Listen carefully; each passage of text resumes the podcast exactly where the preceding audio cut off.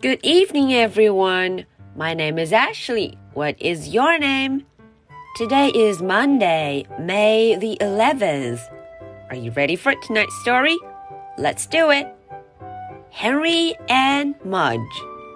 The first book.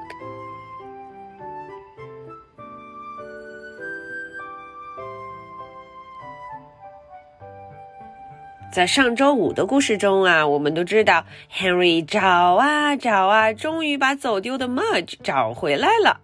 嗯，Mudge 这个坏家伙居然一个人跑出去玩，迷了路。还好他的好朋友 Henry 没有放弃，一直努力的叫他的名字，终于把 Mudge 给找了回来。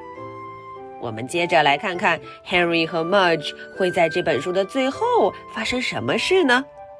好，我们一起来读吧。Henry and Mudge, the first book. Every day, when Henry woke up, he saw Mudge's big head. And every day when Mudge woke up, he saw Henry's small face.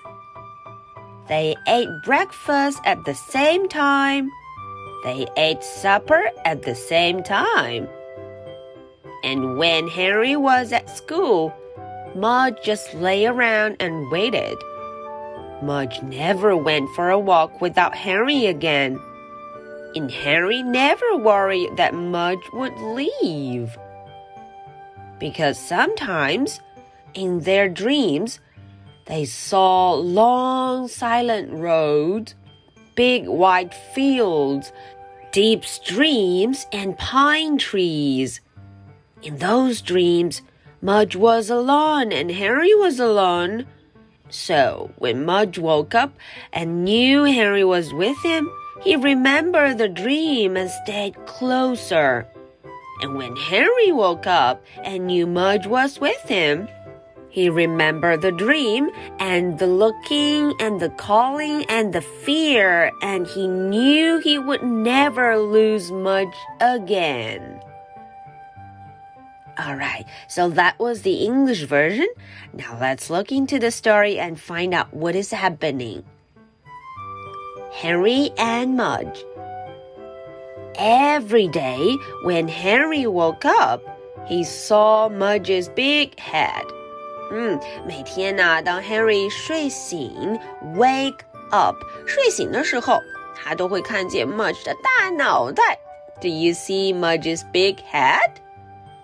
And every day, when Mudge woke up, he saw Henry's small face. 哦，每一天啊，当 Mudge 睡醒 wake up 睡醒的时候，他都看见 Henry 的小脸蛋。嗯，There is Henry's small face. They ate breakfast at the same time.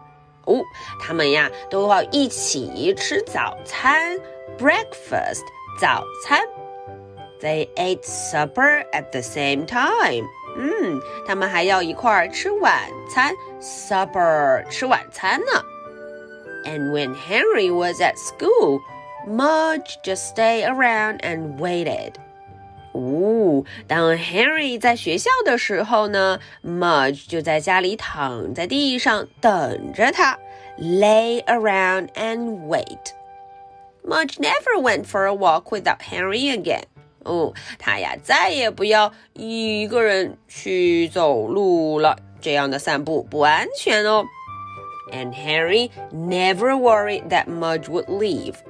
嗯，所以这样呢，Henry 就再也不会担心了，Mudge 一个人偷偷的就溜了。Henry 很放心。为什么他们会变成这样子呢？Because sometimes in their dreams. They saw long silent roads, big white fields, deep streams, and pine trees. 哦，因为呀、啊，有时他们会梦见什么 long silent roads，长长的幽静的路；big white fields，很大很大一望无际的田地。 deep streams 很深的溪流，and pine trees 还有非常大片的松树林呢。In those dreams, Mudge was alone and Henry was alone. 嗯，在这些梦里面呢，Mudge 和 Henry 都非常的孤独，他们都一个人待着。So when Mudge woke up and knew Henry was with him, he remembered the dream and stayed closer. 所以啊，Mudge 睡醒的时候，他发现啊，Henry 就在身边。他想到了那个可怕的梦啊，他就会离 Henry 更近，stay closer，就更加靠近他的好朋友 Henry。And when Henry woke up and knew Mudge was with him, he remembered the dream. 哦，Henry 睡醒的时候，他看见 Mudge，他也会想起那个梦。不光是那个梦 dream 那场梦，他还会想起什么？He remember the looking，还会想到他是怎么找 Mudge，and the calling，还会想起他是怎么呼喊 Mudge 的名字，and the fear，嗯，还会想到他心里有多害怕。And he knew he would never lose Mudge again. 哦，他就知道了，他永远永远都不会再失去 Mudge，他的好伙伴 Mudge。He would never lose Mudge again.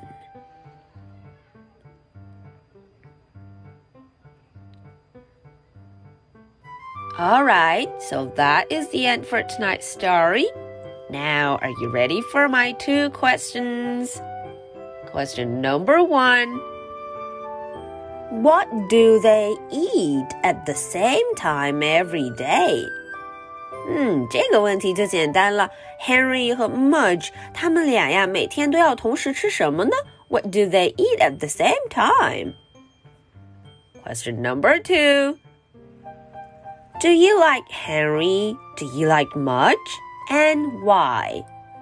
小朋友们，你喜不喜欢 Henry？喜不喜欢 Mudge？ 为什么呢？Why？嗯，如果是 Ashley 来答这个问题，我会说 Yes, I do. I like Henry. I like Mudge because they are my good friends, and Henry is a friendly kid. Mudge is an awesome dog. Okay, so this is the story for Monday, May the 11th. My name is Ashley. What is your name? So much for tonight. Good night. Bye.